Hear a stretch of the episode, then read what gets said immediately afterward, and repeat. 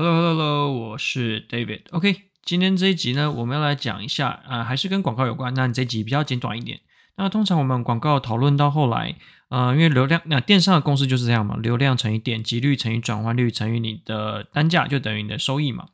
那讨论到广告，讨论到后来，可能都会讨论到变成两个，一个是我要怎么引流，就是流量，在我要怎么提高我的转换率。那我们今天不讲流量部分，我们来讲转换率。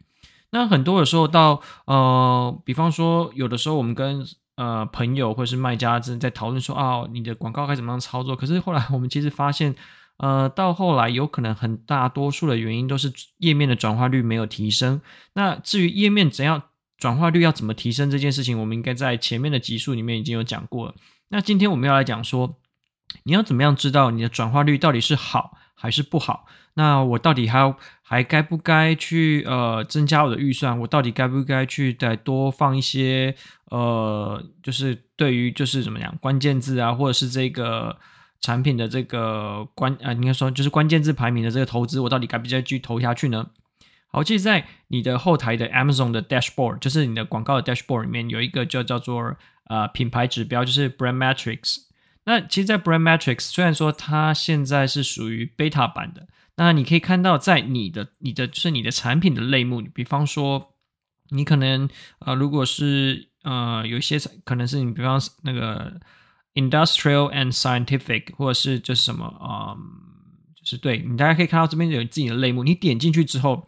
你可以看得到里面有一个顾客的转化率，就是你的 conversion rate。那它有就是啊、呃、平，就是这些啊、所有产品它的平均的中位数。也不是说它平均数啊，是中位数哦，然后再来是说它的 top of search 的部分，它的转化率是多少，所以你大概就可以抓一个呃平均值。像我我举我这边自己例子好了，嗯、我这边呃我手上有一个产品呢、啊，其实它的呃这个这个类目的平均转化率大概是十一趴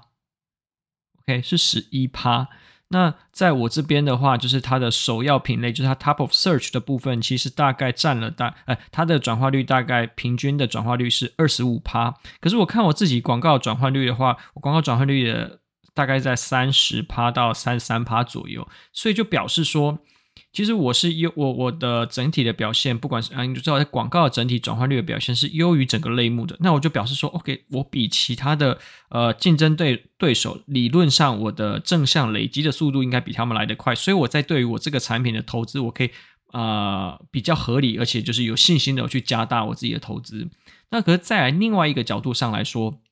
很多的时候，我们大家都会说本多终胜嘛。你只要钱砸的够多，其实呃广呃你的整体的销售业绩是会被冲上去的，是跟得上去的。因为大家都很觉得说啊，我可能是靠啊转换率，就是大家说就是啊你的 relevancy 的分数，或者你广告的排名这些分数跟你 relevancy 的分数有关，然后或者是跟你的转换率有关。其实广告位的排位不一定是啊，不是只有转换率这件事，还有跟你的点击率有也会有关。所以说，在这样状况下，你会发生什么事情？你有可能你广告预算开得很大，可是其实你整体的转化率是落后于整个啊，不管是中位数啊，或者是落后于啊 top of search 的大盘。那在这样状况下来说，哦，其实你就是啊，讲难听点，你就是那个盘子啊，你花大钱在想办法卡那个位。那这样到底好还是不好？那你假设你知道说，我现在呃落后于其他产品，有可能是因为啊，比方说我评论还没有跟上。或者是说我的页面做的不好，这些可以让你去聚焦说哦，我要优化转换率，还是要去，